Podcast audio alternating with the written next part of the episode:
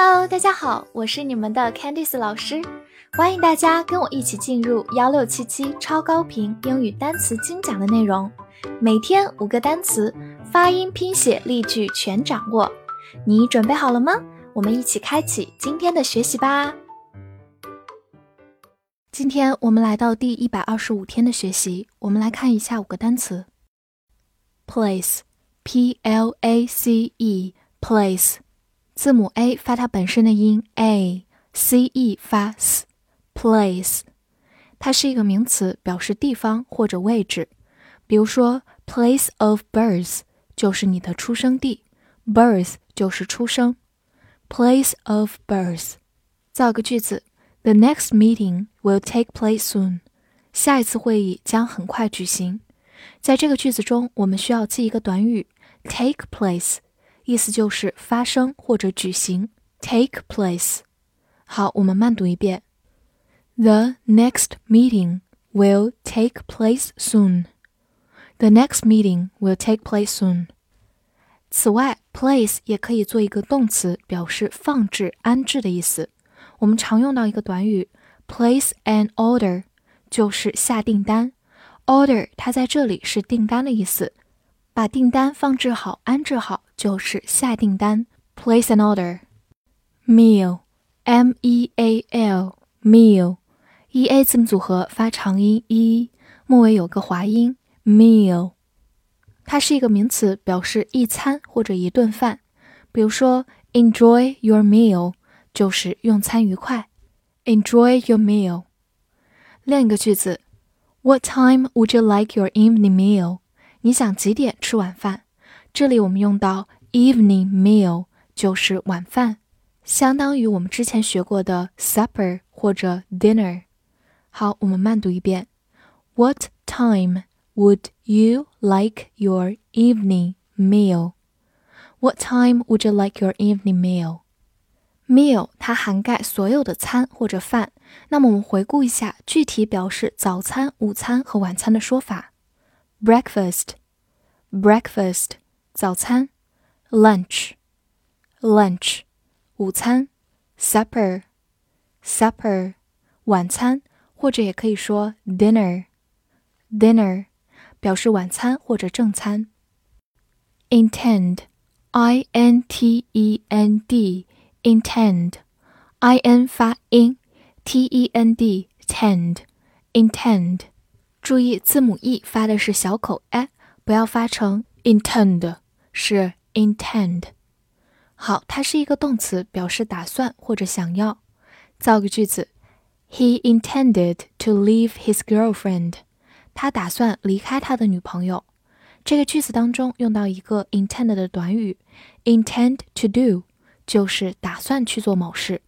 intend to do，leave 在这里是离开的意思。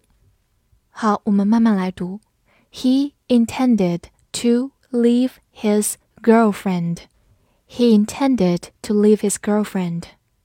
补充两个近义词，一个是 plan，表示计划，可以是动词，也可以是名词。另外一个就是大家更熟悉的 want，表示想要。这两个单词同样用到 plan to do 和 want to do。表示打算做某事，想要做某事。好，最后拓展一下，intend 它的名词形式是把末尾的 d 去掉，加上 t i o n 这样一个名词后缀。intention，intention 就是名词意图。birthday，b i r t h d a y，birthday，b i r 发 b er b er t h 发咬舌音。，d a y day birth Day, birthday，它是名词，表示生日。比如说，a birthday present 就是生日礼物，present 就是礼物的意思。或者我们也可以说，a birthday cake 就是生日蛋糕，a birthday cake。好，来看两个句子。第一个句子就是在别人过生日的时候，我们经常会说，Happy birthday to you。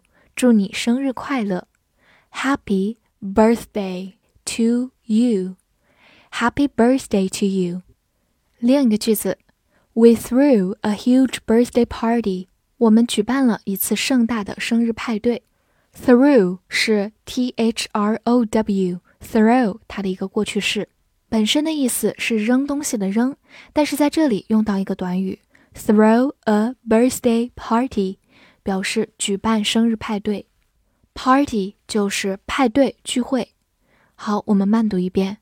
We threw a huge birthday party. We threw a huge birthday party.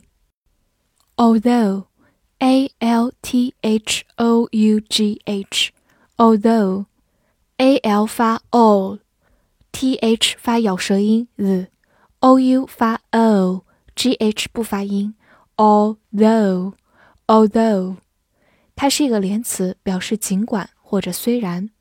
造个句子：Although everyone played well, we lost the game. 尽管每个人都打得不错，我们还是输了比赛。Although 在句子中意思是尽管，它后面需要跟一个完整的句子。Lost 我们之前讲过是 L O S E lose 它的一个过去式。Lose the game 意思是输掉比赛。好，我们慢读一遍。Although everyone played well. We lost the game. Although everyone played well, we lost the game. 此外呢，我们补充两个近义词。第一个就是把前面的 al 去掉，直接变成 though。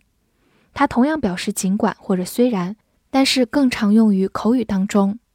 另一个是一个短语 even though 或者 even if，意思是即使。even though, even if。复习一下今天学过的单词：place，place，名词，地方、位置；动词，放置、安置。meal，meal，名词，一餐、一顿饭。intend，intend，动词，打算、想要。 Birthday，名词，生日。although，although。连词，尽管，虽然。今天的翻译句子练习：尽管今天是他的生日，他不打算吃饭在那个地方。这句话你能正确的翻译出来吗？希望能在评论区看见你的答案。